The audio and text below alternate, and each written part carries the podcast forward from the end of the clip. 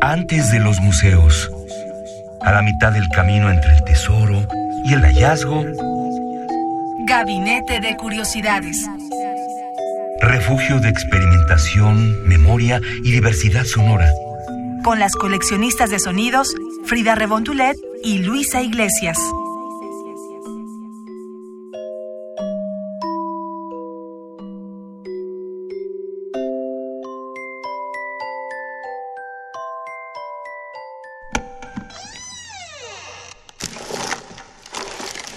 Vasos comunicantes.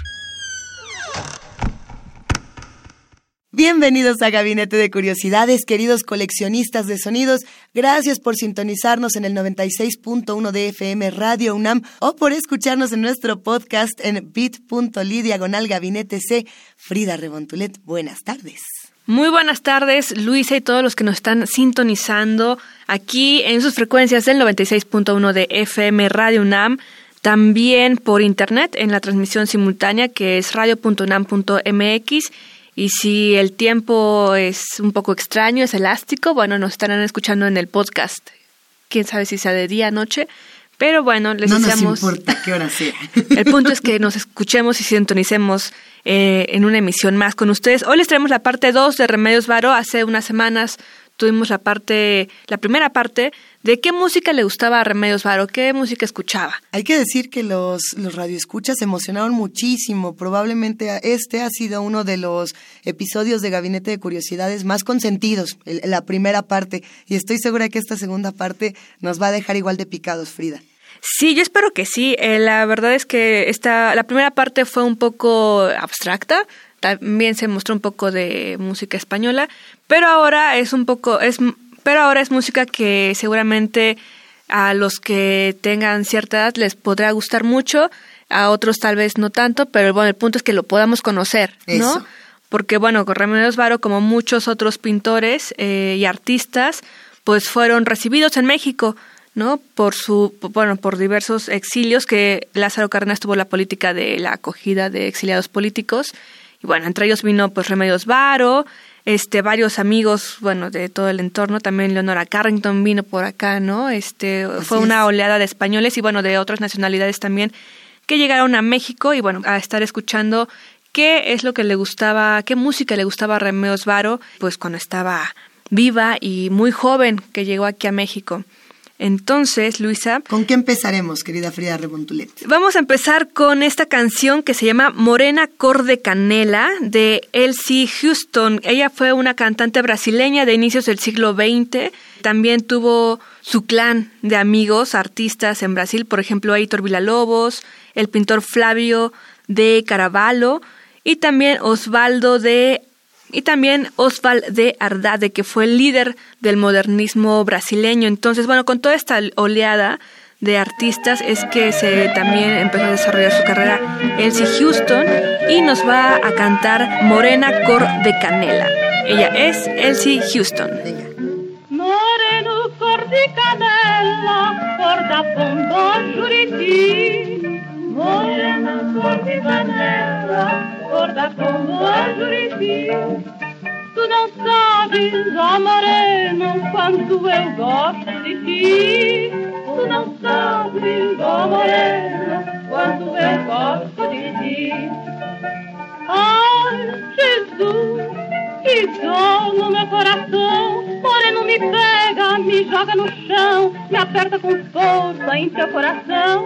Moreno me pega, me joga no chão, me aperta com força em teu coração. Somos coleccionistas de sonidos.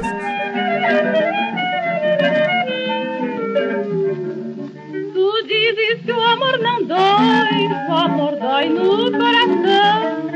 Tu dizes que o amor não dói, dói no coração.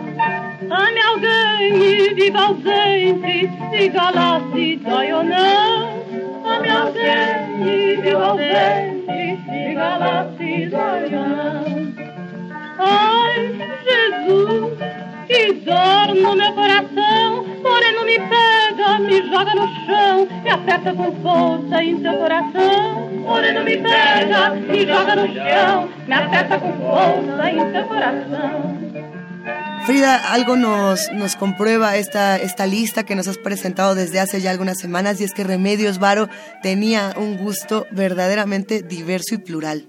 Sí, bastante ecléctico y ahora eh, la recordamos bastante porque fue en el 2018 en que hubo una sorpresa para el mundo de las artes en México, de la cultura en general, ya que el Museo de Arte Moderno recibió nueva obra, unos bocetos y un óleo nuevo de Remedios Varo. La exposición va a estar hasta febrero de 2019 en el MAM, que esto está en Paseo de la Reforma en Chapultepec. Eh, si van a Chapultepec, se van a encontrar con este museo. Así, que es bueno también para darse una vuelta en fin de semana por los museos que alberga Chapultepec.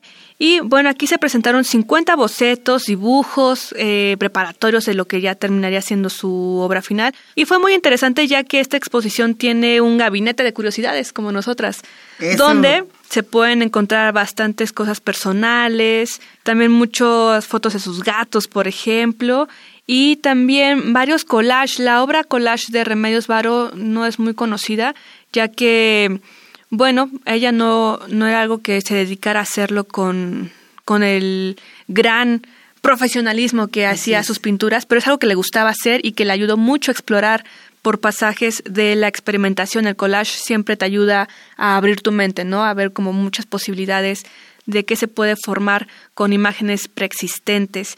Y bueno, esta exposición tiene una particularidad que es que tiene su lista de Spotify. Entonces lo pueden checar en Spotify y ver toda la música que le gustaba a Remedios Varo. Y bueno, aquí solamente le estamos presentando unas cuantas de lo que está en esta gran lista que está en el Limba, o sea, en la, cuenta de Limba de Spotify. Que nos da mucho gusto contarles a, a nuestros radioescuchas, a los coleccionistas de sonidos, que eh, Gabinete de Curiosidades va a tener su lista de Spotify próximamente en la pestaña de Radio UNAM. Eh, nos van a dar un espacio, qué buena onda, les agradecemos muchísimo por darnos el espacio para poder compartir todas estas colecciones sonoras de igual manera, Frida. Cierto, cierto, todos los, bueno, no todos los programas de Radio UNAM, pero algunos algunos de ellos tienen ya esta lista única donde se va a hacer la megalista de, los, de las canciones que se estén poniendo en cada uno de los programas. Y bueno, afortunadamente Gabinete de Curiosidades tendrá la suya, así que ahí van a encontrar una lista similar a esta, bastante ecléctica. Es diversa como pocas. ¿Qué vamos a escuchar? ¿Qué sigue en esta pues, colección? Sigue un tango y esto se llama Al Gurugú. Esto fue cantado por la niña de los Peines y Melchor de Marchena. La niña de los Peines es un nombre bastante curioso para nuestra época, pero ella fue una cantante gitana flamenca y una de las voces más importantes de la historia en ese arte del flamenco. Eh, de hecho, creó el estilo bambera y, bueno, esta cantora, como también se les dice, eh, los va a cantar al gurugú. de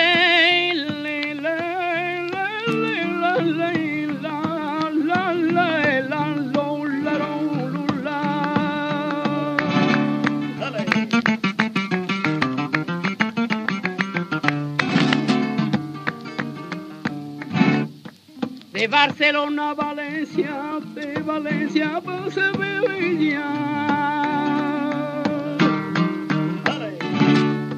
Esta regla la gitana, cantando por Sibirilla, y al y al y al.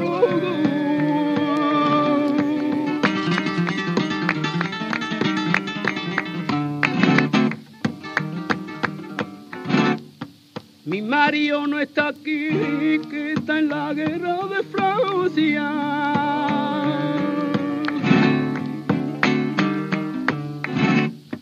Mi Mario no está aquí, que está en la guerra de Francia, buscando con un candí a una pica de mulata, y al gurugú,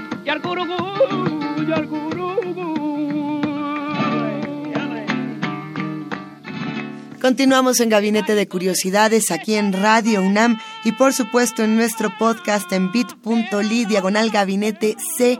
Si les está gustando lo que escuchan, si quieren conocer un poco más de la colección sonora de Remedios Varo y de otras colecciones sonoras que nos gusta guardar en este gabinete, no duden en escribirnos. Estamos en Twitter como arroba gabinete C-bajo. Ahí nos encuentran, nos pueden preguntar, nos pueden pedir gabinetes, nos pueden pedir nuevas colecciones y nosotras pues las más felices de leerlos y de escucharlos. Claro que sí, Luisa. Y estamos en esta segunda parte de la música que le gustaba a Remedios Varo, que es lo que podemos ahora escuchar, porque casi no se sabía de eso, ¿no? Bueno, de Leonora Carrington tampoco se sabe mucho que, que, escuchaba, ¿no? Yo creo que si le preguntamos a sus hijos seguramente nos podrán decir, porque uno como niño siempre crece con las canciones y la música que los papás les ponen, ¿no? Por ejemplo, Serrat, no sé, ¿no? ¿Tú creciste con Serrat? Sí, Serrat, los Beatles, cosas así, este, pero que al final a estas épocas te dicen, ay, ¿te gusta Serrat? No es para viejitos y tú, pues, a mí me recuerda a mi infancia feliz. Exacto, yo me quedo pensando qué, qué escucharían mis papás.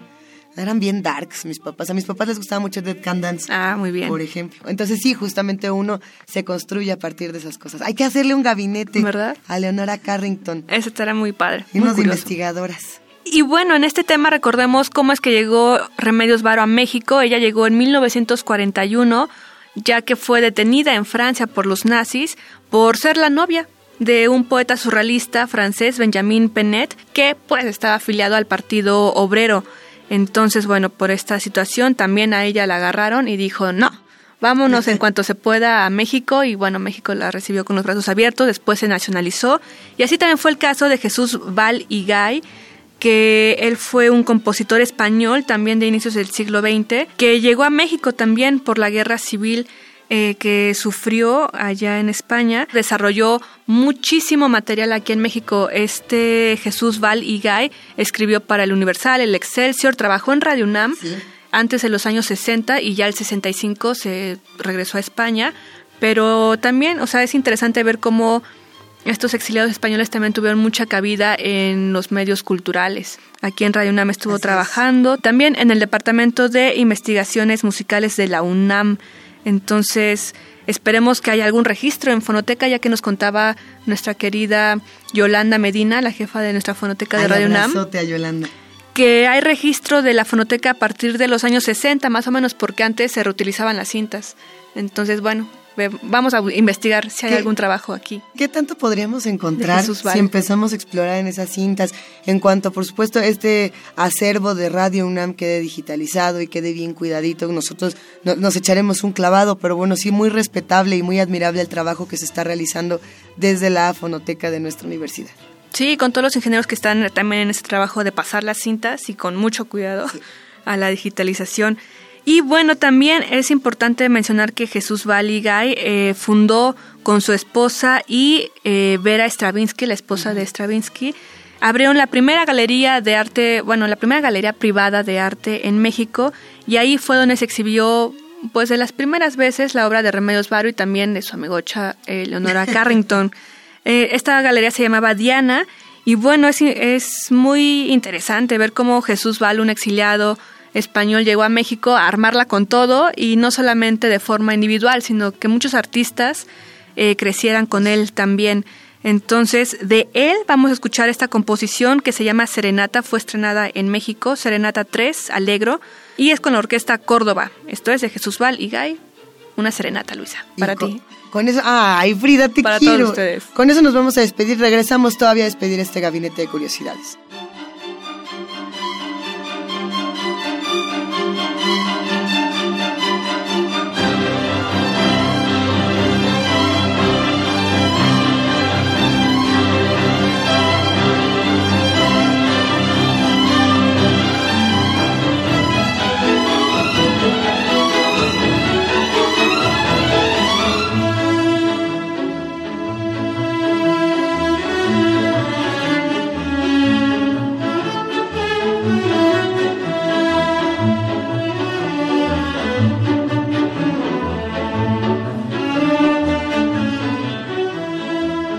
Gracias a todos los que nos escuchan, a todos los que nos ayudan a coleccionar estos sonidos. Este programa pues va para todos ustedes. Lo pueden encontrar en nuestro podcast en la página de Radio UNAM en www.radio.unam.mx o en www.bit.ly diagonal gabinete C, Frida. Así es, Luisa, estamos ansiosas de que nos escriban qué les está pareciendo este gabinete. Ya llevamos tres años, ¿no, Luisa? Ya va para tres años el gabinete de. Entonces, díganos qué quieren. En una de esas hasta tiene más. Hay que, Sí. hay que echarle un buen vistazo a ese asunto. Qué gusto seguir coleccionando sonidos juntas, querida Frida, eh, y que además podamos explorar universos como el de Remedios Varo y que más adelante exploremos muchos más. Eh, nos despedimos, nos escuchamos la próxima. Recuerden, arroba gabinete C-bajo para los que quieran mandarnos mensajito y seguir coleccionando sonidos. Así es, que tengan muy buena tarde, fin de semana, noche, madrugada. Se la pasan bien. Se la pasan muy bien. Hasta Bye, bye. Radio UNAM presentó Gabinete de Curiosidades. Refugio de experimentación, memoria y diversidad sonora. Dispara tu curiosidad en la próxima emisión.